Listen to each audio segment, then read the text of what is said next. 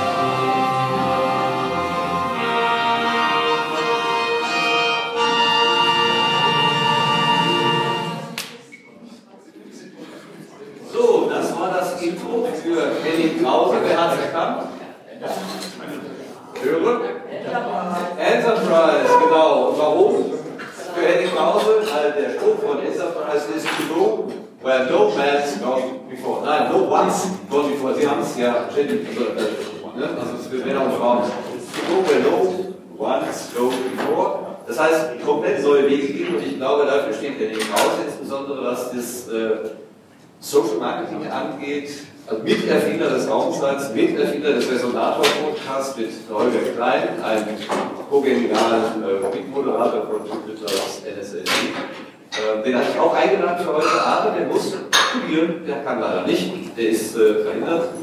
Und deswegen äh, zeig uns doch mal, wo man hingeht, wo, wo noch nie jemand gewesen ist. Ja, vielen Dank. Funktioniert das hier? Oder? Nee, äh, das ist ein Schie- ein Schiebeschalter. Ach so, genau. Kann aber auch So, sein, jetzt habe ich ihn angemacht. Und jetzt kommt raus. Genau. Ja, vielen Dank für die Einladung. Ähm, ich äh, wollte jetzt mal sagen, wo ich so herkomme, damit ihr mich äh, einschätzen könnt. Ich äh, arbeite bei der Helmholtz-Gemeinschaft in Berlin, bei der Geschäftsstelle. Und ähm, wir sind die größte Wissenschaftsorganisation Deutschlands mit etwa 34.000 äh, Mitarbeiterinnen und Mitarbeitern und sind über ganz Deutschland verteilt ähm, haben 18 Forschungszentren, die zu uns gehören, zum Beispiel das Alfred Wegener Institut, die immer die tolle Polarforschung machen, oder das Deutsche Krebsforschungszentrum, oder hier in Witten auch ein, angesiedelt ein Teil des Deutschen Zentrums für neurodegenerative Erkrankungen, DZNE. Ähm, die sind äh, drei Beispiele von Helmholtz-Zentren, die bei uns Mitglied sind. Und äh, ja, wir machen natürlich auch ähm, Wissenschaftskommunikation, Öffentlichkeitsarbeit. Ähm, und äh, wir nennen es nicht äh, Social Media Marketing, was ich mache, sondern Social Media Kommunikation. Ähm, aber das ist, äh, ist genau das, äh, worum ich mich kümmere. Ähm, und ich habe hier mal unsere Seite der Social Media Kanäle ähm, aufgeführt, äh, in denen wir aktiv kommunizieren. Und äh, warum machen wir das? Einfach weil wir festgestellt haben, dass wir als äh, Öffentlichkeitsarbeiter viele Teile unserer Zielgruppe, der allgemeinen Öffentlichkeit, mit der klassischen Kommunikation, die wir sonst betrieben haben, mit unserer eigenen Webseite, aber auch äh, mit der Medienkommunikation, wo man sozusagen an die Journalisten herantritt und denen sagt, hier äh, habt ihr Informationen, könnt ihr äh, vielleicht gebrauchen, dass wir damit also nicht mehr alle Leute, die für uns relevant waren, erreicht haben, einfach weil nicht mehr alle klassische Medien konsumieren oder weil sie im Internet, wenn wir einfach nur www.helmholtz.de betreiben, überhaupt nicht von unserer Existenz erfahren oder wissen, dass wir gute Informationen, für sie relevante Informationen anbieten. Und deswegen sind wir ähm, verschiedene Helmholtz-Zentren, verschiedene Flüge, etwa ab 2008. Ähm, ich habe damals noch beim DLR gearbeitet, mit diesem Raumzeit-Podcast mit Tim ähm, gestartet, äh, auch in verschiedene soziale Netzwerke gekommen. Und warum macht man das? Weil, weil wir eigentlich als größtenteils steuerfinanzierte Forschungseinrichtung dem Interessierten, das kann jeder Mensch sein, äh, der vielleicht auch dafür Steuern gezahlt äh, hat, äh, sagen wollen, was wir machen und warum wir das machen und wie wir das machen und äh, das gerne nicht nur als Einbahnstraßenkommunikation, äh, sondern auch äh, ja, als einen Dialog, als einen Austausch. Dafür sind die sozialen Netzwerke einfach gut. Und ähm, aus meiner Sicht ist das auch Teil eines äh, größeren, einer größeren gesellschaftlichen Entwicklung, die wir gerade beobachten, nämlich äh, der zunehmende Wunsch der Gesellschaft nach Transparenz und nach Beteiligung. Das ist ja nicht nur in der Wissenschaft so, sondern auch allgemein in der Politik. Wir gucken uns Stuttgart 21 an. Wenn man die Leute nicht, wenn die Leute nicht das Gefühl haben, richtig eingebunden zu sein, äh, dann äh, führt das zu ganz erheblichen äh, Problemen. Und da gibt es auch in der Wissenschaft gerade den aktuellen Trend zu der Diskussion über Open Science, also Open Data, Open Access und Open Science. Und ähm, dieses die Leute mit reinholen und auf eine Art und Weise, die ihnen ähm, gut passt, sie zu informieren. Da sind verschiedene soziale Netzwerke für sinnvoll. Und eine Möglichkeit sind auch die Podcasts. Und ja, bevor ich jetzt hier zwei Projekte, die ich äh, mit starten durfte, äh, hier näher präsentiere, nämlich die, die Raumzeit, wo wir gerade schon kurz darüber gesprochen haben, und dann den Resonator-Podcast, ähm, wollte ich jetzt noch äh, zunächst mal ein paar andere Hörtipps geben, damit äh, das hier nicht so eine reine Werbeveranstaltung von äh, Helmholtz und DLR wird, sondern damit ihr mal seht, was es sonst noch alles gibt an Podcasts im Wissenschaftskontext. Und zunächst mal ähm, gibt es dort auch ja, klassische Radioformate. Ähm, eins habe ich mal angebracht, Forschung aktuell, das ist dann eher äh, in Deutschlandfunk eher so die kurze Strecke, wo man dann so in ähm, drei bis äh, fünfminütigen Hörstücken ähm, äh, was zu hören kriegt über Wissenschaft. Ähm, was natürlich klassischerweise eigentlich fürs, fürs Radio, hier für den Deutschlandfunk produziert ist und werktags um 16.30 Uhr läuft, was man sich aber auch ähm, abonnieren kann. Und viele Leute konsumieren das ähm, auch zunehmend halt über, über diese mobilen äh, Geräte hier und sind dann nicht gezwungen, um 16.30 Uhr äh, pünktlich äh, sich in den Stau zu stellen und dann im Deutschlandfunk das über Mobil zu hören. Ähm, was, was noch ein bisschen mehr Richtung äh, dem geht, was ich gleich erzählen werde, nämlich die längeren Formate, ist dann das Format, was äh, dann am Sonntag äh, läuft. Das ist Wissenschaft im Brennpunkt, auch aus derselben Redaktion. Und äh, hier habe ich mal nicht die Webseite, sondern den Feed äh, gezeigt. Sprich, das ist das, was der Podcatcher, also sprich diese Software, mit der ich das abonnieren kann auf so einem Gerät hier, dann also frisst und sich dann hier diese MP3-Dateien runterlädt. Und da kriegt man dann immer einmal in der Woche sonntags für 30 Minuten ein Thema in einem Radio-Feature erklärt.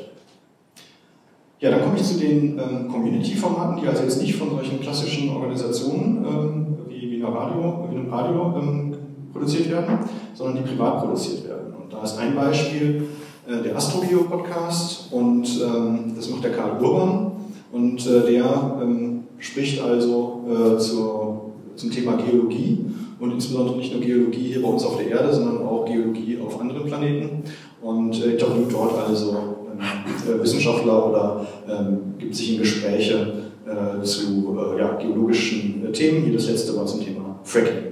Sehr empfehlenswerter Podcast, kann ich nur empfehlen. Auch der macht das ähm, kostenlos, der ist übrigens freier Radiojournalist unter anderem auch und ähm, bietet es kostenlos an und man kann es hier auch filtern. Nächstes äh, Format ist das äh, Huxilla-Format. das sind zwei Hamburger, äh, Pärchen, die ähm, hier seit äh, mehreren Jahren schon mittlerweile äh, podcasten, die also ein Sendungskonzept haben, in dem sie also Mythen, Hoaxes, Urban Myths ähm, besprechen und die also auseinandernehmen. Und die also sich so ein bisschen in dieser Skeptikerbewegung tummeln. Es gibt da die GWUP, die Gesellschaft zur wissenschaftlichen Untersuchung von Parawissenschaften. Und in diesem Kontext sind die unterwegs und die denken immer so ein bisschen die ganzen Leute auf, die mit pseudowissenschaftlichen äh, ja, Dingen hantieren und äh, haben also vor, das wissenschaftlich-kritische Denken hier voranzutreiben. Und das äh, finde ich ein sehr gelungenes Format. Auch das sind zwei Leute, die das äh, Feierabend nebenbei machen und sich da äh, die Wochen mit um die Ohren schlagen und äh, dort eine sehr große Hörerschaft schon erreichen. Nächstes Format ähm, ist der Omega Tau Podcast, den ich äh, vorstellen möchte. Ähm, das ist auch äh, von jemandem, der das äh, als Hobby neben seinem normalen Beruf äh, macht, der Markus Völter und die Nora Ludwig. Und ähm, die machen auch sehr ausführliche Folgen. Hier sieht man, dass hier zum Beispiel diese Folge dauert hier zwei Stunden. Und äh, ja, die äh, sprechen über ganz äh, verschiedene Themen, wissenschaftliche Themen. Ja, die Unterzeile von dem Omega Tau Podcast ist Wissenschaft und Technik im Kopfhörer.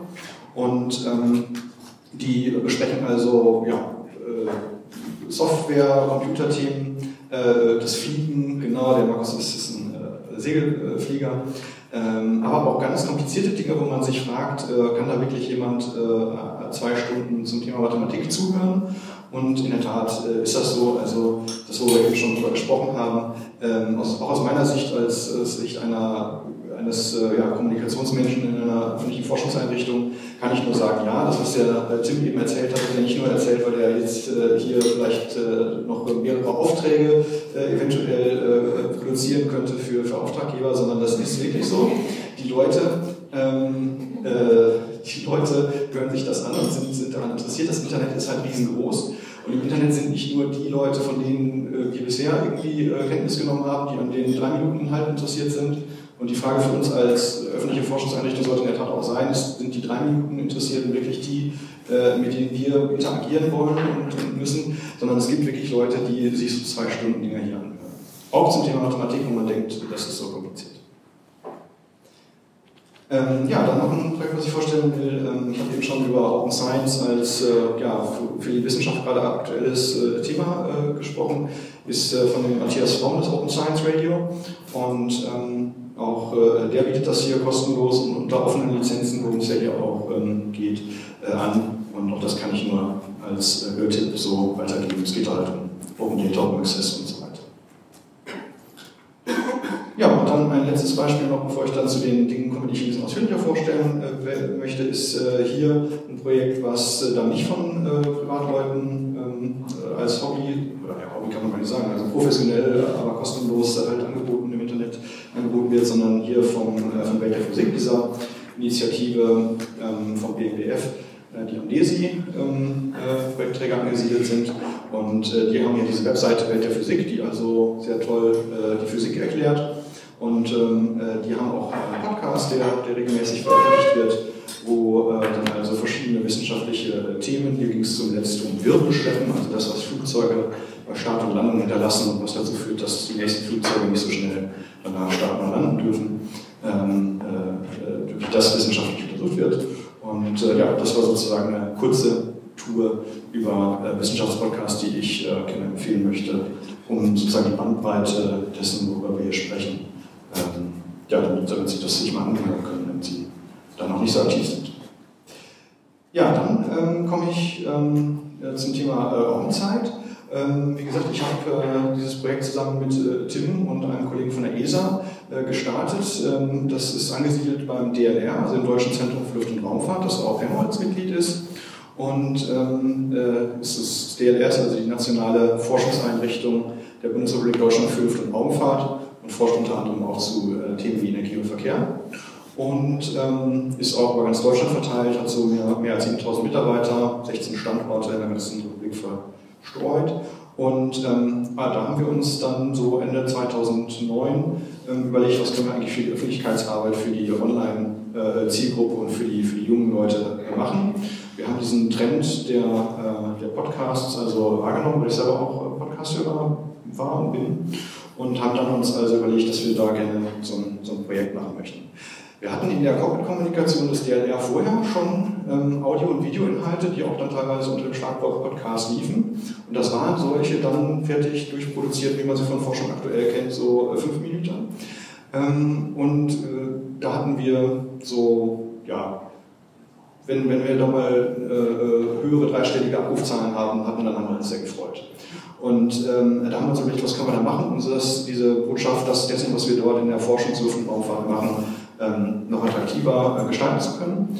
Und dann haben wir uns überlegt, weil es das bisher gar nicht äh, gab, ähm, dass man dort also auch äh, so einen äh, Community äh, äh, Grow Podcaster vielleicht mal irgendwie beauftragen könnte für uns, ähm, also über verschiedene Themen zu reden. Und ich scroll mal hier runter, um, die, um zu zeigen, womit wir da angefangen haben als Themen. Ähm, das ist die Themenübersicht der ersten Raumzeitfolgen. Und ähm, wir haben dann, jetzt scroll ich es nach, im, äh, im Februar, nee, im äh, November 2010 hier angefangen und haben dann dort erstmal über Raumfahrt allgemein geredet und haben dann äh, so weitergemacht mit, mit verschiedenen Themen. Und die Idee hier war, wie das der Tim eben schon dargestellt hat, also immer einen Wissenschaftler, eine Wissenschaftlerin zu nehmen ähm, und dann äh, die mit dem Moderator äh, in einen Raum zu stecken und dann fragt der der Moderator, der, der Tim in diesem Fall äh, die Wissenschaftlerin und den Wissenschaftler einmal richtig aus. Und ähm, in Ergänzung zu dem, was Tim eben schon gesagt hat, wollte ich noch äh, sagen, dass es also kein klar strukturiertes äh, Skript gibt äh, für diesen äh, Podcast, sondern dass es wirklich ein sich spontan entwickelndes äh, Gespräch ist. Und als solches soll es auch äh, aufgenommen werden und als solches soll es auch gesendet werden. Also man macht das nicht wie bei einer klassischen äh, Radiobeitragsproduktion, dass man hinterher schnipselt und das irgendwie als so einen Beitrag mit Einspielern ähm, zusammengießt, sondern das Gespräch, so wie es stattgefunden hat, soll auch so gesendet werden.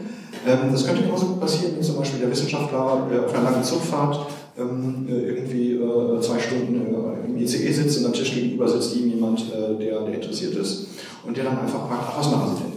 Und ach, das ist ja interessant, oh ja, und hm, wusste ich noch gar nicht, ja, Raumfahrt stimmt, klar, müssen wir auch haben in Deutschland, wusste ich gar nicht, okay. Und so ist es also so, dass dann also äh, immer durch Nachfragen ähm, das sehr detailliert in die Details geht.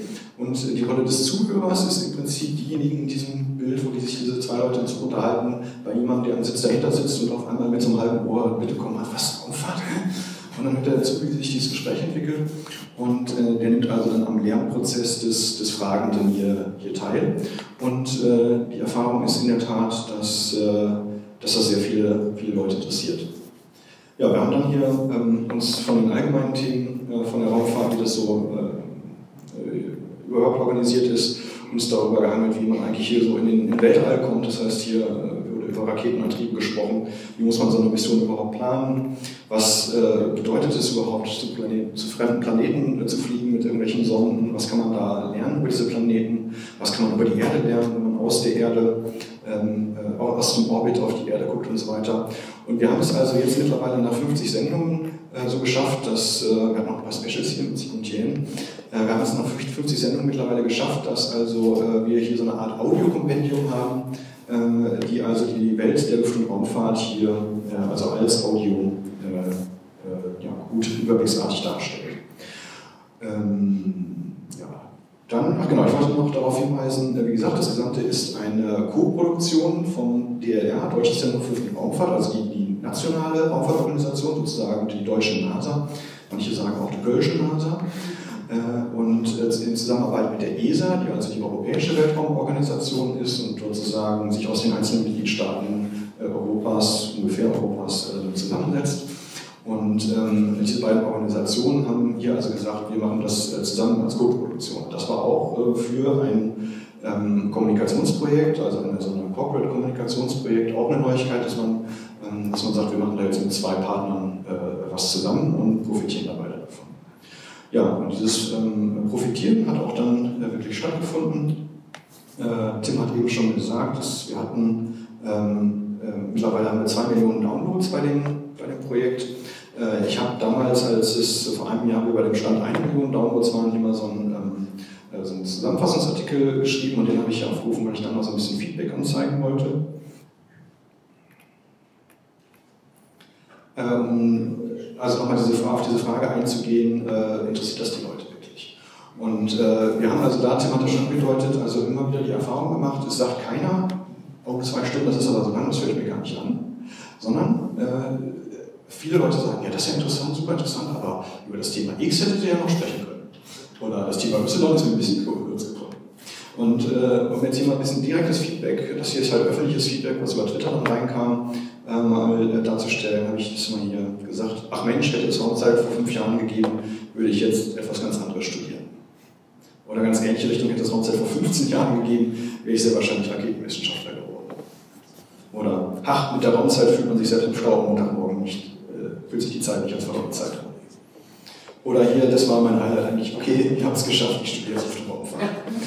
Und äh, da muss ich als ähm, da muss ich als äh, Öffentlichkeitsarbeiter, ich habe damals wie gesagt in der Öffentlichkeitsarbeit des DLR gearbeitet, ähm, einfach sagen, äh, das ist einfach äh, dann äh, ja, das schönste Kompliment, was ich da irgendwie kriegen konnte, wenn dann so jemand sagt, was sagt. Und es zeigt halt, dass äh, diese Art der Kommunikation halt so eine persönliche Bindung über ähm, den Moderator und äh, so über den Moderator hinweg auch dann an die, an die Organisation, die das beauftragt, ähm, der Leute zu schaffen, ist halt eine ganz neue Qualität in der, in der Kommunikation, die uns sonst höchstens vielleicht irgendwie bei der direkten Austausch Kontakt auf einer Tür oder so sonst begegnet. Das heißt, dieses, dieses, diese Netzwerke, dieses jetzt hier über Twitter geäußerte, aber auf einen Podcast bezogene Feedback, ist also etwas, wo wir es geschafft haben, auch über diese sehr technische Einrichtung äh, Twitter und Podcasting, äh, dann also wirklich einen, einen direkten Austausch auf einer sehr menschlichen Ebene äh, hinzukriegen. Und das ist natürlich genau die Idee dahinter. Und das hat an dieser Stelle voll funktioniert. Ja, manche Leute beschweren sich auch schon, dass die Episodenzähler nur dreistellig ist ähm, und was nach neuen Folge 999 passiert mag. Naja, also ähm, das äh, ähm, ist, äh, so ein bisschen Feedback. Ja, dann, ähm, ach genau, bevor ich äh, zum nächsten Beispiel äh, komme, den äh, nächsten Podcast, den wir umgesetzt haben, wollte ich noch, ähm, noch mal was zu dieser Frage sagen, wann hören sich das die Leute an, weil das ist, glaube ich, äh, bei Tim gerade nicht, hat das glaube ich nicht angesprochen. Die Leute hören sich das dann an, wenn sie in Situationen sind, in denen ihr Gehirn zwar aufnahmefähig wäre, in denen aber man sonst nichts machen kann, weil die Augen irgendwie gebunden sind. Also ein klassisches Beispiel, Tim hat eben äh, schon gesagt, äh, wenn die Leute im Auto sitzen. Also beim Autofahren hört man Radio, klar, da kann man auch Podcasts hören, aber auch in vielen anderen Gelegenheiten, insbesondere dann, wenn ich das mit Kopfhörer konsumieren kann. Also viele Leute machen das bei der Hausarbeit, also äh, putzen und Geschirrspülmaschine einräumen und äh, Badewanne äh, putzen sind so Zeiten, äh, wer keine Putzfrau hat oder keine, Putz, keine Putzhilfe, äh, der, der weiß, das ist eigentlich eine verlorene Zeit, aber eigentlich müsste, könnte man in der Zeit seinem Gehirn irgendwie, ihr, habt doch den tollen Spruch, Hirn will Arbeit bei ähm, hier bei Radio wissen, das sind Zeiten, da kann man wirklich was aufnehmen. Da kann man sich einen Kopfhörer ins, ins, ins Ohr stecken, kann sich das Gerät in die Tasche stecken und auf einmal macht die Hausarbeit wieder echt viel Spaß. Beim Einkaufen ist so ein Fall, beim Joggen ist so ein Fall, beim Fahrradfahren, S-Bahn ähm, ja, irgendwann äh, spazieren gehen oder auch manche Leute hören das sogar zum Einschlafen. Ja, das wollte ich nur noch mal so als, äh, als und, und, von diesen Zeiten gibt es halt am Tag, wenn man mal so seinen Tag äh, Revue passieren lässt, irgendwie abends gibt es von diesen Zeiten unheimlich viele. Manche Leute hören Musik, das sind dann halt die Leute, die sich entspannen wollen, aber es gibt halt auch viele Leute, die wollen sich halt aktiv mit irgendeinem Thema beschäftigen. Und äh, was ich, ich heute Morgen bin halt in der S-Bahn gefahren und dann äh, bin ich hier, hier rübergelaufen und ich habe schon äh, dann halt ist hier heute Morgen schon eine Stunde meine, die keine tote Stunde war für mich halt ähm, mit Arbeit gefüttert. Manche Leute schaffen das dann auch in einer Stunde, anderthalb, anderthalb Stunden Podcast zu hören, wenn sie es auch schneller hören wollen, das geht auch. So, ja, dann komme ich äh, genau, geht noch gut in der Zeit äh, komme ich nochmal zu dem äh, zweiten Projekt, was ich vorstellen äh, möchte. Ich hatte, wie gesagt, ähm, beim, DLR dieses Projekt Onsite äh, zusammen mit dem Tim und dem Andreas Schiebers von der ESA gestartet. Und als ich ähm, Mitte letzten Jahres dann zur Helmholtz-Gemeinschaft äh, gewechselt bin, äh, wo diese Position, die ich da inne habe, des Social Media Managers, jetzt auch letzten August komplett neu geschaffen worden ist, eben weil man gesehen hat, die Helmholtz-Gemeinschaft braucht ja, diese, diese Fähigkeit in den sozialen Netzwerken zu, zu kommunizieren habe ich dann dort auch ähm, ein ganz ähnliches Projekt ausgerollt, den äh, sogenannten Resonator-Podcast. Und achso, genau, Heimatsgemeinschaft ist für uns immer sehr, äh, es ist immer eine Kommunikationsaufgabe zu kommunizieren, was ist die Heimatsgemeinschaft eigentlich. Bei Max Planck ist das zum Beispiel so, da heißen alle Max Planck Institute, heißen Max Planck Institut für XY. Bei uns bei der Helmholtz-Gemeinschaft, äh, diese Mitglieder, die bei uns Mitglied sind, kann ich mal eben hier zeigen, ähm, das sind alles rechtlich eigenständige Zentren und die haben auch, ups, das hätte ich nicht tun sollen, äh, ist egal, wir lassen es, äh, lassen es einfach. Das sind alles rechtlich eigenständige ähm, äh, Zentren, oder du machst das im Ja, okay, super. Ähm, äh, die ähm, auch teilweise andere Namen haben. Ich habe gerade schon gesagt, das AfD Wegener Institut ist Mitglied bei der Ernährungsgemeinschaft, ähm, das DLR, Deutsches Institut für Raumfahrt, genau, wenn du Tab zurückgehst, ähm, äh, ist, ist, Mitglied bei uns. Und äh, das heißt, äh, wir haben ein sehr breites Forschungsportfolio, allgemein naturwissenschaftlich medizinische Forschung, viel Life Science und so weiter. Und es ist, ähm, ich gucke mal hier MF11, dann siehst du mehr. Dann ist es immer schwierig zu kommunizieren, was macht die Helmholtz-Gemeinschaft überhaupt. Und da haben wir dann also gesagt, machen wir also ein können wir das mit so einem Podcast sehr gut darstellen, weil wir dort halt die verschiedenen Themen in so einzelnen Gesprächen was wir darlegen können. Und ähm, da haben wir dann also diesen, äh, naja, äh, haben wir dann also den, den Podcast Resonator aufgesetzt, genau, wenn du auf Famous.de nochmal gehst. Dann übernehme ich wieder. Okay. Zeige ich hier noch kurz die Helmholtz-Zentren. Die sind also über die ganze Republik verstreut.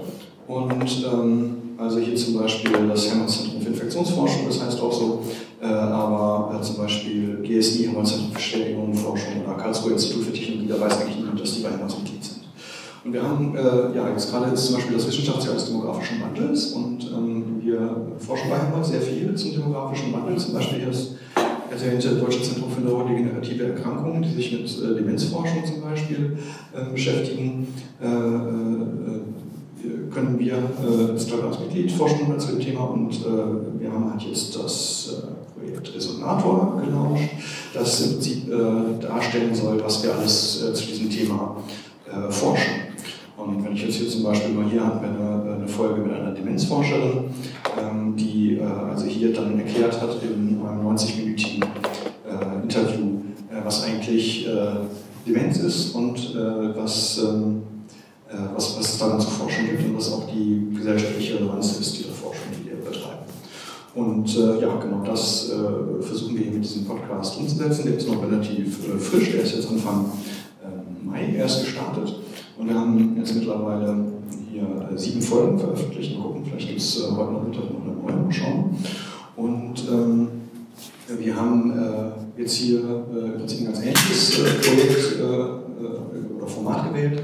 Wir haben also Interviews mit den, mit den Wissenschaftlern, wo ein Podcaster, ist in diesem Fall der Holger Klein, also immer rumfährt durch die Republik und dann Interviews mit den, mit den Leuten macht. Und äh, zusätzlich zu den langen Folgen, die ich äh, Ihnen eben schon eine gezeigt habe, die dann so 90 Minuten zum Beispiel dauert, äh, haben wir jetzt hier uns äh, gedacht, eben weil es die von Ihnen eben angenannte Schwelle gibt, dass Neuhörer, die noch nicht wissen, dass es für sie eigentlich ein tolles äh, Medium ist, so Podcasts ähm, äh, zu hören, dass die ein bisschen abgeschreckt sind im ersten Moment, wenn sie das noch nicht so richtig einschätzen können von diesen langen Dauern. Ähm, äh, und dass wir denen sozusagen zusätzlich was anbieten. Und deswegen haben wir jetzt hier bei diesem äh, Projekt also die Besonderheit, dass wir zusätzlich zu den langen, ausführlichen Folgen hier immer noch ähm, eine, eine Kurzfolge machen. Und da ist es dann hier zum Beispiel so, dass ähm, vor dem ausführlichen Gespräch, was jetzt, ähm, mal sehen, vielleicht heute Nachmittag zum Thema äh, Umweltforschung, dem Umweltforschungszentrum in Leipzig ähm, äh, veröffentlicht wird, ist vorher eine kurze Folge, die dauert jetzt hier mal 20 Minuten, wir haben aber auch schon äh, richtig kurze Folgen, wenn ich hier noch ins Archiv gehe. Äh, haben auch schon so achtminütige Folge, das ist für Podcast also schon richtig kurz, ähm, die äh, dann also einen kurzen Überblick äh, entweder erklären, äh, entweder so ein Best-of des langen Gesprächs sind oder erklären, ähm, äh, was ist das überhaupt, Soziologie und Umweltforschung und wieso sitzen die überhaupt bei, bei Helmholtz, sind doch eigentlich ein naturwissenschaftliches Forschungsorganisation, aber hier gibt es halt beim Umweltforschungszentrum auch äh, wirklich äh, soziologische Forschung. Und das erklären wir dann sozusagen in kurzen Folgen. Und dann können die Leute sich also die kurzen Folgen anhören und können gucken, ob das Format was für sie ist. Und dann hoffen wir also diese, äh, ja, diese, diese Gruppe der Podcast-Hörer, die äh, in Deutschland halt noch nicht so groß ist wie in den USA, und hat eben da so ein paar Zahlen genannt, also ein bisschen zu vergrößern und neue Leute mit da reinzubringen. Ja, das Ganze wird ähm, auch veröffentlicht unter freien Lizenzen ähnlich wie, das, wie, wie die Raumzeit haben wir hier auch eine freie Lizenz gewählt, die sogenannte Creative Commons Lizenz äh, mit Namensnennung. Äh, die ermöglicht es also dann jedermann, weil wir das ja hier mit äh, Steuergeldern produziert haben, es ermöglicht das jedermann, das also äh, weiter zu ähm, äh, verwenden. Es kann äh, auf anderen Seiten veröffentlicht werden, es kann geremixed werden, es kann Teile rausgenommen werden. Und solange man die Quelle nennt und die Tatsache, dass das unter so einer offenen Lizenz steht, genannt wird, kann das jeder, äh, jeder Mensch also äh, weiterverwenden. Ja, was wollte ich noch sagen? Bin ich schon bei meiner letzten Folie? Ich glaube schon. Ähm, ach genau, ja, hier habe ich das auch mal aufgeschrieben, warum wir das machen und was wir da machen. Ich glaube, das habe ich äh, erzählt. Genau, wir nutzen auch diese kostenlose äh, Infrastruktur, äh, die Tim eben genannt hat, dieses Podlove-Projekt und auch diese Auphonics-Software. Die wird auch, benutzen wir hier auch in diesem, in diesem Projekt und sind da sehr dankbar, dass wir diese kostenlose Infrastruktur nutzen können. Insofern kann ich persönlich auch dazu auffordern, diese Community-Projekte irgendwie zu unterstützen. Und äh, ja, ansonsten kann ich nur sagen, also aus Sicht eines äh, ja, Wissenschaftskommunikators bei einer öffentlichen Forschungseinrichtung äh, das kann ich nur sagen, dass diese beiden Projekte Raumzeit und Reservator, die wir da eingesetzt haben, also aus meiner Sicht voller Erfolg waren und das oder sind. Ähm, und äh, dass, dass also die Idee, ähm, die Wissenschaft dort äh, in die jungen, begeisterungsfähigen Zielgruppen und auch jeder sonst, der sich das anhören mag, hineinzubringen, also aufgeht. Und dass aus meiner Sicht also diese ähm, Wissenschaftspodcasts ein Format sind, die noch viel mehr ja, Möglichkeiten der Entfaltung haben äh, seien es Community-Projekte, wo Leute also das äh, privat als, äh, aus, aus, aus, Lust und äh, Freude machen, als auch ähm, für Wissenschaftsorganisationen, die äh, dort äh, vielleicht noch andere Podcaster und die andere Ideen haben, die sie in diese Wissenschaftspodcasts einbringen wollen, umzusetzen. Und insofern kann ich nur dazu aufrufen, aufrufen macht mehr Wissenschaftspodcasts. Vielen Dank.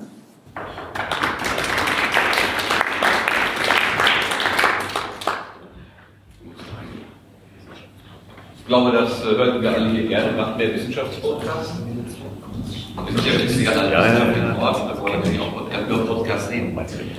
Ähm, Dankeschön für diese schöne Übersicht, nicht nur die eigenen, äh, auf die eigenen Sachen zu schauen, sondern auch auf die benachbarten äh, Sachen zu gucken. Sehr schöne Idee. Gibt es Fragen an den äh, Henning? Keine. Ich hätte eigentlich äh, als Autor Kommunikation gefragt, äh, wir waren Lücken, in die Helmholtz mit seinem klassischen Auftritt äh, quasi Leute nicht erreicht. Wo haben Sie die Lücken gesehen? Also, ähm, wen erreichen Sie denn damit jetzt mehr? Also das, äh, die Frage bezieht sich jetzt aus meiner Sicht nicht nur auf äh, die Podcasts, sondern allgemein auf die sozialen Netzwerke. Und ähm, äh, da ist es einfach insbesondere so, dass, dass, dass junge Menschen ja gerade ihr Mediennutzungsverhalten komplett äh, ändern. Äh, und äh, die haben halt keine Tageszeitung mehr ähm, äh, abonniert. Wenn sie überhaupt einen Fernseher haben, ist die Frage, ob sie den für normales Fernsehen oder für DVD benutzen. Und die informieren sich im Internet und aber auch nicht, weil sie auf spiegel.de gehen und dann gucken, was interessiert mich dort, sondern weil sie auf Links klicken, die dann vielleicht zu spiegel.de führen, die andere Leute ihnen in den sozialen Netzwerken weiterverteilt haben. Das heißt, aus meiner Sicht sind wir gerade mitten in einem Medienumbruch, wo also die klassischen Gatekeeper-Funktionen nicht mehr von Journalisten ausgeführt werden, sondern von den Peers, von den Gleichgesinnten, mit denen sie sich in den Netzwerken verbinden. Und wenn man es als Organisation nicht schafft, dort irgendwie reinzukommen und dort also bei den Leuten Bewusstsein zu sein, dann findet man da auch gar nicht statt. Und wir haben es jetzt in, in, in, Facebook und so weiter merken wir das halt, dass immer wieder Leute auf uns stoßen und äh, merken, ach ja, Helmholtz, äh, noch nie gehört, aber klar, muss es ja auch geben, so Forschungseinrichtungen. Und äh, mit diesen Leuten äh, äh, haben, konnten wir vorher gar nicht interagieren, weil die äh, uns nicht gefunden haben. Es nützt nichts, irgendwie ein tolles Video zu drehen, das auf seine eigene Webseite zu stellen, sondern man muss es auf YouTube stellen, weil die Leute dort suchen. YouTube ist mittlerweile die zweitgrößte Suchmaschine nach Google. Und ähm, das ist, äh, also wenn man immer nur mit dieser Denke, ist alles meins und wir brauchen, müssen das alles nur bei uns auf der Webseite machen, äh, kommuniziert, dann ist das äh, schön und gut und vielleicht auch datenschutzrechtlich total sauber. Aber es ist ähm, nicht die Möglichkeit, äh, junge Leute, die für uns potenzielle Nachwuchszielgruppe sind und äh, die einfach wichtig sind, weil sie in der allgemeinen Öffentlichkeit Teil unserer Interventionsgruppe sein sollten, irgendwie in Austausch zu kommen. Äh, eine Nachfrage? Ja, gerne. Ähm, aus diesen ganzen Tontönen, die dann äh, auf diesem Podcast oder auf anderen laufen und alle auch greifbar sind, hat man die jemals schon mal sozusagen schlüsselweise im Radio gehört? Also greifen Radiojournalisten darauf zu und nehmen die mit? Nicht. Doch, das gab es. Ja, der Sonntag zum Beispiel haben sie Bericht gemacht. Entschuldigung, also, also ich habe es noch nicht gehört, aber. Äh, doch, es gab doch, weißt du doch auch, es gab doch neulich so eine Berichterstattung mit ganz vielen Ausschnitten auch. Aber jetzt nicht in dem eigentlichen Sinne, wie du es wahrscheinlich meinst, mit man nimmt das so und sendet es komplett kommentarlos. Das nicht, Sie können, Sie könnten es auf jeden Fall machen, denn diese Creative Commons Lizenz erlaubt es Ihnen. Ähm, und ähm, bisher aus meiner Sicht leider noch nicht. Vielleicht kann ich ganz kurz noch antworten als Redakteur einer Wissenschaftssendung. Wenn das ein Auto bei uns machen würde, dann äh, müsste er schon eine gute Erklärung dafür haben. Also es ist jedenfalls beim, beim Deutschlandfunk, bei Forschung aktuell, ja, explizit unerwünscht. Warum? Weil es kein selbst recherchiertes Material ist. Wir bezahlen die Autoren dafür, dass sie ihre Arbeit machen. Und nicht, dass sie aus dem Internet irgendwas glauben. Kann man auch im Internet recherchieren.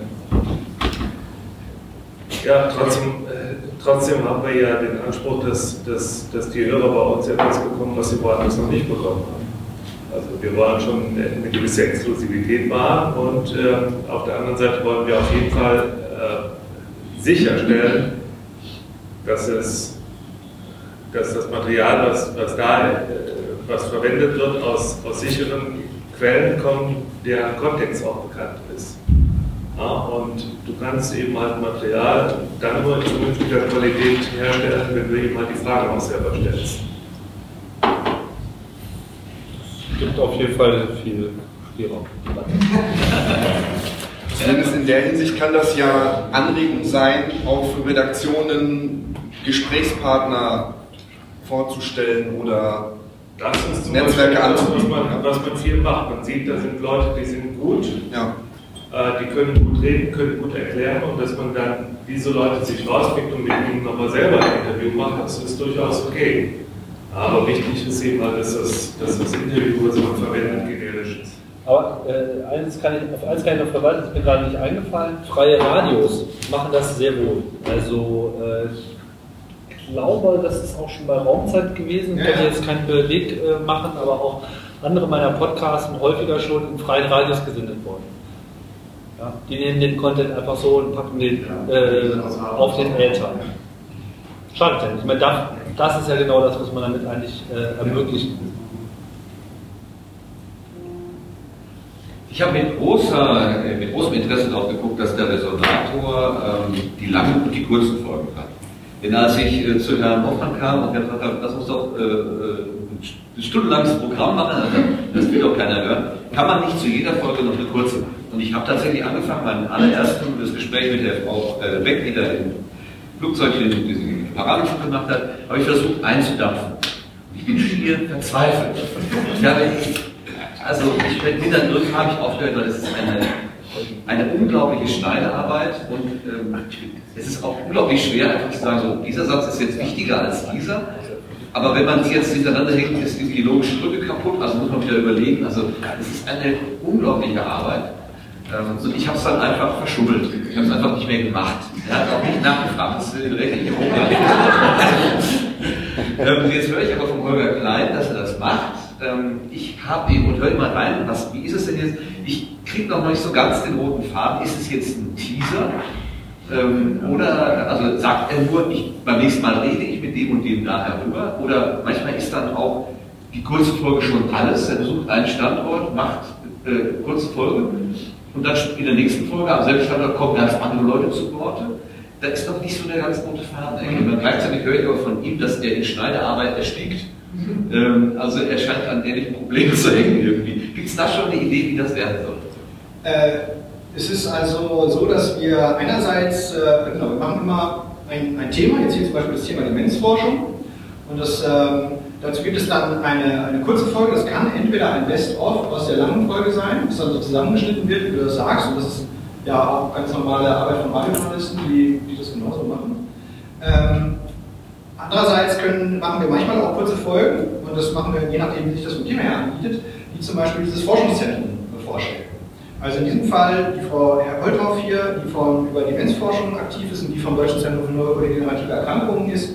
Da haben wir es so gemacht, dass wir hier äh, eine Best-of dieses Gesprächs gemacht haben. Bei äh, der aktuellen Folge, die gerade selber, die gerade aktuell ist, haben wir es zum Beispiel so gemacht, dass es wird noch ein Gespräch mit einer Forscherin vom Umweltforschungszentrum in Leipzig kommen.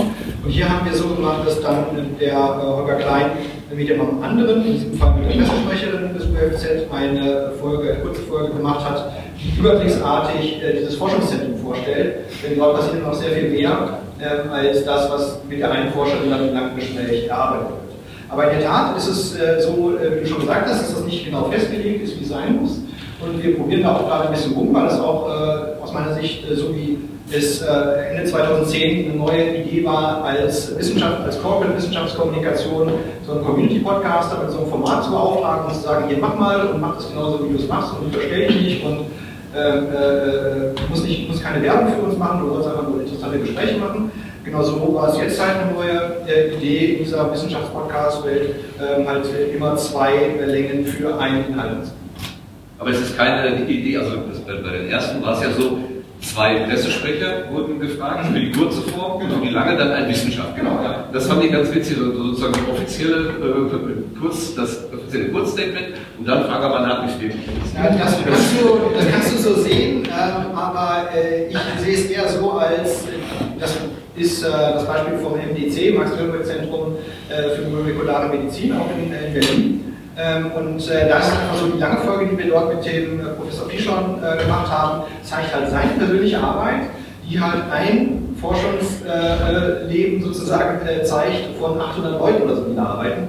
Insofern haben wir gedacht, wir greifen das exemplarisch raus als langes Gespräch, machen aber zusätzlich auch noch den Überblick, was passiert sonst noch so im NGC. Und äh, das ist aus unserer Sicht halt eine gute Möglichkeit, um diese Botschaften auch rüberzubringen.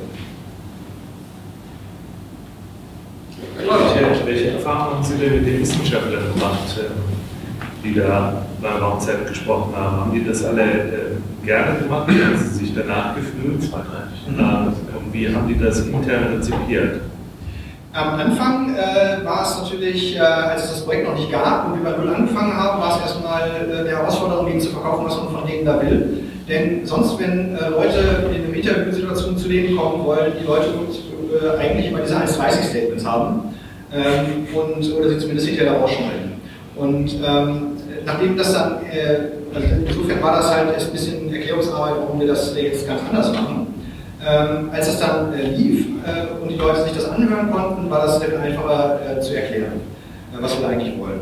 Ähm, es hat sicherlich nicht gestartet, dass wir die allererste Folge von diesem neuen Format gleich mit dem obersten Chef dort damals vom DLR gemacht haben, äh, sodass dann irgendwie klar war, dass es im Haus ein akzeptiertes Projekt und es ist auch gewünscht, wenn ich da als Wissenschaftler vielleicht mal zwei Stunden Zeit rein investiere.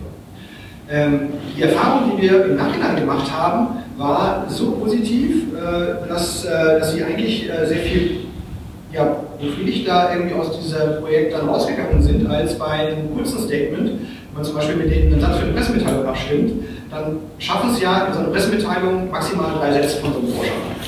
Und äh, das ist natürlich dann immer verkürzt und verknappt und die, die, Wissenschaftler stecken so stark in die Details ihrer Arbeit drin, dass sie dann immer ein bisschen unzufrieden sind, weil es halt irgendwie, ja, das ist sehr verkürzt aber da wäre doch noch diese, äh, dieses Detail wichtig gewesen, wir hätten doch noch den Kooperationspartner 2b unter Punkt Y nennen sollen. Und das äh, schafft man halt bei solchen Formaten nicht. In, in, in, bei solchen Pressemitteilungen und auch bei solchen Medienberichten fällt das halt größtenteils raus, weil man erstmal die Basics erklären muss. Und hier ist es halt so, dass die Leute sich wirklich Zeit haben und so der, der, der, der Spruch, mit dem einige dann rausgehen, äh, war dann endlich hat mir mal einer ausführlich zugehört. Endlich hört mir mal einer zu. Ja. nee, weil die, ja, wir haben das auch enorm als Aufwertung, geradezu als Kompliment äh, empfunden, weil wir eigentlich immer gewohnt sind, einfach immer nur so en Miniatur zitiert zu werden und eigentlich gar nicht richtig was überbringen zu können. Und dass sie dann sozusagen auch selber, kommt dann auch mal die Frage so, ja, und was wird da jetzt noch rausgeschnitten? Und so, so, so. Eigentlich nichts. ja, also. Pinkelpausen. Ja, Pinkelpausen, die gehen halt raus. So. Das ist halt eigentlich alles. Ne? Zu tut man den Leuten mal einen Gefallen und äh, wenn der Satz dreimal angefangen wurde, dann muss man jetzt die ersten beiden Varianten nicht unbedingt drin lassen. So. Aber an sich inhaltlich ich finde auch die Pausen, also interessant fand ich das Gespräch mit dem Trümper, ja. wo äh, das ist so, so, ein ganz alter Herr, der diesen Rosa-Satelliten gemacht hat. Ne? Und dann fragte ich halt so ein Detail nach, das vielleicht gar nicht so wichtig war, wie groß jetzt irgendwas war. Und dann fing er an so zu grübeln, er ist so ein paar und 80. Ja, wie viel war denn das nochmal? Moment, das rechne ich mal nach. Nehmen Sie sich einen Stift und schrieb dann so richtig auf dem Papier diese ganze Berechnung nochmal runter. Das dauerte irgendwie so eine Minute, das habe ich so drin gelassen, weil das einfach so originell und originär war. Äh, ja, wir haben das nicht nur, nicht nur so drin gelassen, sondern wir haben bewusst darüber gesprochen, wenn wir es drin lassen oder nicht. Und dann sind wir eigentlich darauf die Idee gekommen, das ist eigentlich sehr authentisch. Und das führt mich auch auf einen weiteren äh, Punkt. Äh, wir äh, Journalisten versuchen ja eigentlich als, als, als Stilmittel des Journalismus nicht unbedingt jetzt die, die Forschungsnachricht als äh, ähm, in, in, den Mittelpunkt zu stellen, sondern es ist ja ein, ein gängiges Format, dass man halt über den Menschen eine Geschichte erzählt. Und dass man äh, vielleicht zum Beispiel die Geschichte, Wissenschaft als, versucht als Prozess darzustellen. Und das über den Menschen zu transportieren und daraus eine spannende, aber auch menschliche Geschichte machen und dann auf der Metaebene halt noch ein bisschen Wissenschaft mitzutransportieren. Und das ist aus meiner Sicht äh, das, was also viele Journalisten äh, in vielen Formaten äh, machen und was hier auch, auch passiert. Und ich habe schon gesagt, es entsteht hier mit der Raumzeit ein Kompendium der, der Raumfahrtforschung, wie sie, äh, wie sie passiert. Aber es äh, entsteht auch ein äh, Kompendium von Porträts über Menschen, über Wissenschaftler, die in diesen Projekten arbeiten. Und das ist für uns eine super Gelegenheit, um dort auch auf einer menschlichen Ebene die Wissenschaft zu transportieren und die Attraktivität dieses Arbeitsfelds äh, für potenziellen Nachwuchs irgendwie deutlich zu machen. Und äh, das ist etwas, was, äh, wenn man dort gute, äh, sprechfähige Leute äh, auswählt und dann solche Gesprächsbedingungen schafft, also auf jeden Fall möglich ist und hier aus meiner Sicht auch funktioniert hat. Wenn es um Kompendium gibt es auch eine Möglichkeit, nach Begriffen zu suchen. Also wenn ich mich jetzt für schwarze Löcher interessiere, kann ich dann danach suchen. Ja, also, Tja, da ist auf jeden Fall noch äh, einiges zu verbessern. Also das könnte jetzt, ich weiß nicht, ich glaube über schwarze Löcher, haben wir überhaupt jemals über schwarze Löcher geredet? Äh, Rosat, ja. Äh, aber also Da- da bei, ist dem, bei dem Thema, was in diesem 25 Format so- mehr beheimatet ist, wie zum Beispiel, was weiß ich, Marx oder so, ähm, da, äh, da, da kann man hier auf der Website einfach suchen, dann findet man hier die Folgen, Mars, Mars Express, Venus Express und alle, alle Folgen, bei denen was mal irgendwie genannt worden ist. Aber es ist dann quasi, ähm, der sucht dann in den Text, der begleitend zu dem. ähm, Richtig, deswegen ist es auch ganz, ganz wichtig dort, was, was Tim eben äh, sagte, hier ausführliche ähm, Shownotes äh, zu haben, also Textinformationen, die zusätzlich ähm, zu einer Sendung, das ist jetzt hier ein Sonderformat, obwohl das gibt es vielleicht auch hier, zusätzlich zu der Sendung halt ähm, hier äh, Metainformationen als Text, die dann auch im Internet druckbar sind, äh, zu haben, die aber dann auch mit transportiert werden auf mein Abspielgerät und auch da kann ich das dann sehen. Und äh, hier hat man zusätzlich noch den Zeitcode, um dann äh, zu zeigen, wo ist wann was angesprochen wurde. Also theoretisch, man könnte es auch verschlagworten dann sagen. Man kann es auch verschlagworten, man kann es auch äh, als Deep Link äh, mit einer eigenen Website, Web-URL, die direkt auf Minute 5 Sekunde 37 äh, verlinkt, also jetzt hier als Link setzen, um den dann vielleicht äh, mit seinen Freunden auf Facebook oder per E-Mail an äh, die Mutter zu schicken und zu sagen, geh doch mal an, da ist gerade was Spannendes. Da gibt es demnächst noch ganz viele leckere Features im viel. Welche Rolle hat denn bei der Beauftragung gespielt, dass der Tim mit einer ich sag mal, Community von also mindestens fünfstelligen Bereich zu Ihnen gekommen ist? Das hat äh, eine große Rolle äh, gespielt, ähm, weil wir also dort überlegt haben, wer, wer kann das für uns machen, wer ist, äh, ist inhaltlich äh, fähig. Und ähm, äh, bei so einer Beauftragung spielt natürlich auch äh, die, äh, der, der Erfolg, den man mit so einem Projekt natürlich erzielen will. Und der bemisst sich unter anderem halt in, in Reichweite, aber nicht nur. Ähm, äh, spielt ja auch eine Rolle. Und insofern hat das auf jeden Fall äh, auch eine, eine Rolle gespielt. Jetzt bei dem anderen Projekt, was ich eben genannt habe, die, die Resonator, da haben wir explizit bei der äh, Ausschreibung noch die, äh, äh, die Frage an alle gestellt, wie, mit welchem Feature wir es schaffen äh, oder wollen wir es erreichen, dass wir die Podcast-Filterbubble ein bisschen durchbrechen und verlassen, um neue Bürgerschaften zu erschließen. Und da war dann halt die Idee von dem Orga Klein, mit diesen äh, zusätzlich kurzen Folgen äh, zu machen, zu den langen halt dann noch stattfinden. Auch der hatte eine hohe Hörerschaft, hohe äh, Community, die er mitbringt. Und äh, das ist sicherlich äh, eine Überlegung gewesen, ganz klar. So, noch weitere Fragen? Ja, gerne. Warte mal. Das ist eine allgemeine Frage, weil ich wieder vorne stehe. Und zwar, äh, wenn ich mir das, Sie hatten vorhin gesagt, so ja, wenn wir dann unseren Tag äh, äh, uns so planen oder den Abend, dann kann man ja ganz viel hören und so weiter. Und wir haben alle irgendwie Zeit abends. Ähm, ich frage mich so, wenn man immer Podcasts hört und Sie ja anscheinend ständig, äh, hören Sie auch Musik? Nee. Ja, da, äh, habe ich das richtig begriffen, dass man pauschalisiert sagen kann, Podcast-Hörer sind sehr wissensdurstig und dementsprechend, was ja cool ist. Ähm, aber ich meine, also sie hören weniger Musik. Weil es ja keine Zeit mehr. Also ich habe als Student wahrscheinlich mehr Zeit. Es sei denn, Sie hören Musikpodcasts. Ja. Ja, oder, oder in Situationen, wo man, wo man noch sozial interagiert. Also was weiß ich, äh, wenn ich zu Hause esse mit meiner Frau, dann, dann hören wir vielleicht auch Musik im Hintergrund. Äh, Dann würden wir kein, kein Radioprogramm hören, was, was dann uns, äh, oder kein Podcast-Programm hören, was, was eine Unterhaltung unterbindet. In solchen Situationen, wo man sozusagen, also, da, da hören wir schon Musik, aber äh, bei vielen Leuten, die so mit dem Knopf im Ohr durch die S-Bahn laufen oder so, vermuten, frage ich mich auch mal, hören die Musik oder hören die Podcasts? Ich würde mal vermuten, dass es eher eine 99-1-Verteilung ist, weiß ich nicht, eine persönliche Vermutung. Äh, Musik hört eigentlich keiner mehr. Aber spielt das wirklich, spielt das bei 80, also jetzt nur bei der Bundesrepublik, bei 80 Millionen Menschen spielt das eine Rolle? Also, Also wir haben die man- Zahlen- es, geht ja, es geht ja wahrscheinlich um dieses eine Prozent. Das will man ja, Ja. Das will man ja erreichen. Also die 99 Prozent sind ja gar nicht so wichtig, sondern man will ja das 1 Prozent erreichen. Den Rest machen ja die Massenmedien.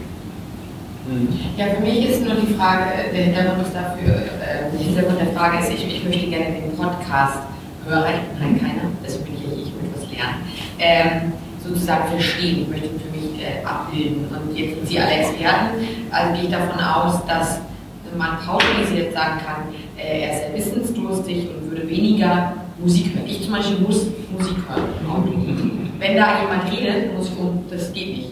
Äh, das heißt, ich habe auch noch nie so ein Hörbuch im Auto gehört. Aber das ist wahrsch- wahrscheinlich anders. Ja, Zielgruppe ist. Ja, also okay, aber dann, hat, dann kann man das so pauschalisiert sagen. Man hört äh, äh, sozusagen, wenn man zusammen irgendwie zusammen ist, mal Musik, aber sonst ist es ein selbst. Ja, wobei Podcasthörer ja auch nicht als Podcasthörer geboren werden. Und ähm, äh, ich sag mal, wenn wir hier bei OnSite, hat Tim eben gesagt, 2 Millionen Downloads äh, vorbei bei 50 Folgen. Da hat man also dann, äh, kann man jetzt ausrechnen, äh, wie viel äh, äh, Downloads pro Folge. Zum Beispiel eine der besten downloadedsten Folgen, äh, die Zahl, die ich damals äh, kannte, als ich diesen Podcast geschrieben habe, waren halt 50.000. Also da hatten wir 50.000 Downloads in einer Folge. Ähm, jetzt mag man sich fragen, haben das vielleicht manche, die das runtergeladen haben, mehrfach gehört, haben das andere, die es runtergeladen haben, gar nicht gehört. Jedenfalls, wenn wir das mal so ganz grob als Orientierungsmarke äh, nehmen, dann, äh, dann kann man das sozusagen äh, erstmal hernehmen. Und ich habe eben am Anfang gesagt, bei unserem alten Podcast haben wir uns über mittlere dreistellige Abrufzahlen gefreut. Das heißt, da war auf jeden Fall für uns schon mal ein, eine größere Marke erreicht. Jetzt kann man natürlich sagen, im Vergleich zu Massenmedien, Bildzeitung, Millionen Zielgruppe oder so, ist das vergleichsweise wenig. Aber es ist genau wie Sie sagen, das sind die Leute, die, äh, die wissensdurstig sind und die aus unserer Sicht halt, gerade wenn man über potenzielle Mitarbeiter äh, spricht, die für die eigenen Themen zu begeistern, wie Studenten, Abiturienten oder so, halt eine sehr relevante Zielgruppe. Und äh, die nehmen sich in der Tat diese Zeit, wobei die diese Zeit halt nicht von anderen Aktivitäten wegziehen, sondern sie nutzen eigentlich eher Zeit, die sie sonst für andere Dinge benutzt haben. Sei es im S-Bahn fahren, ohne dabei ihre Gehirn zu beschäftigen. Und viele von denen werden sicherlich früher auch mal Musik gehört haben. Und deswegen sage ich, wird, man wird ja nicht als Podcast geboren, sondern äh, man, man, fängt damit mal an und dann installiert man sich auf dem, auf dem Smartphone mal so eine App, mit der man das äh, runterladen kann, wenn man zu Hause im WLAN ist. Und äh, dann hört man erstmal, was ich, den Fußball-Podcast, wenn man Fußballfan ist. Und dann stellt man fest, es gibt auch einen lokalen Podcast äh, bei mir hier aus der Region Hannover. Und dann stellt man fest, ach ja, Wissenschaft gibt es auch und so. Äh, manche probieren es aus, manche bleiben dabei, andere nicht. Ähm, ich kann es nur empfehlen, es auszuprobieren. Es sind überwiegend Männer über 30. Übrigens, dann ich glaube, Was war denn, Es was? sind überwiegend Männer über 30. Über 30 nicht. Das würde ich, würde ich Aber es sind überwiegend Männer, bleiben wir da. Ja. Das Ja. Ja, das die auf jeden Fall. ARD Online-Studie gibt darüber auch so viel Auskunft. Bitte? Die ARD Online-Studie gibt darüber Auskunft. Steht im Netz. Also ich glaube, dass das äh, vieles sich auch erst in Inhalt erklärt. Dann, oder ist das jetzt ganz direkt davor? Sonst würde ich gerne erst Herrn Gottfried und dann Lübeck, ja.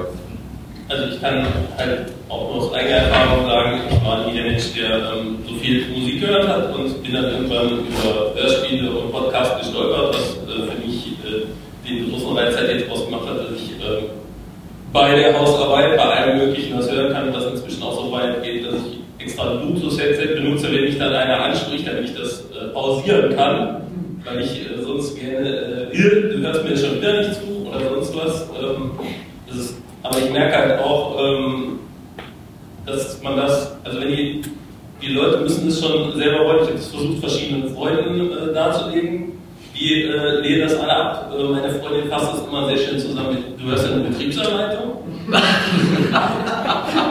also, ähm,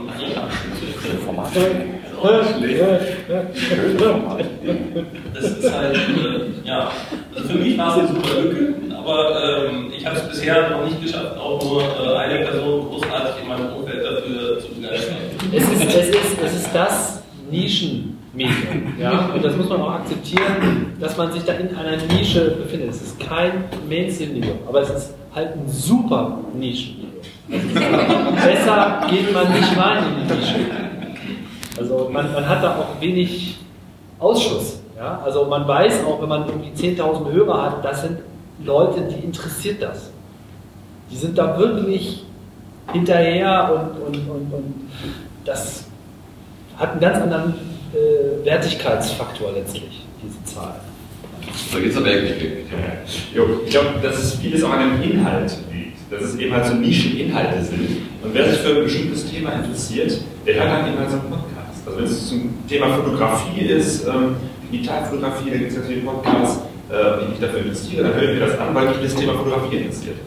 Und, oder das Thema Computertechnik, ich glaube, deswegen sind es eben halt so viele Männer, die das auch hören. Äh, aber dann gibt es auch äh, Podcasts zum Thema Reisen oder äh, zu, zu irgendwelchen äh, Themen, die sonst im Mainstream nicht so eine große Rolle spielen. Und dann wird es interessant, weil da ist endlich mal jemand, der sich richtig viel Zeit nimmt und äh, dieses Thema genau auseinander nimmt äh, und, und, sehr genau beleuchtet, was sonst in der Zeitung, im Fernsehen oder so keine Rolle spielt. Ähm, das ist dann plötzlich hochinteressant. Ja, natürlich nur für diese Nischengruppe. Jungs, das ist nochmal ein, ein, ein, Beispiel von einem äh, besonderen Nischen-Podcast, Sprach-Podcast, auch relativ neu, ne? die Folgen zurzeit. Das ist auch, glaube ich, so ein bisschen das, was der Team eingangs sagte. Es gibt im Moment so eine, so eine Aufbruchstimmung. So, so, da geht so ein zweiter Wind irgendwie durch die, durch die Gemeinde, in Anführungszeichen, und es äh, poppen da ganz viele verschiedene Sachen auf. Äh, sicher nicht zuletzt auch durch die äh, Podlove Podcast Podlove Podcast Publishing Tools, die da so eifrig entwickelt werden. Vielleicht muss man auch gestreckt werden. Okay, noch Fragen zu dem Thema? Dann nochmal ganz herzlichen Dank, Henning Krause von der Helmholtz.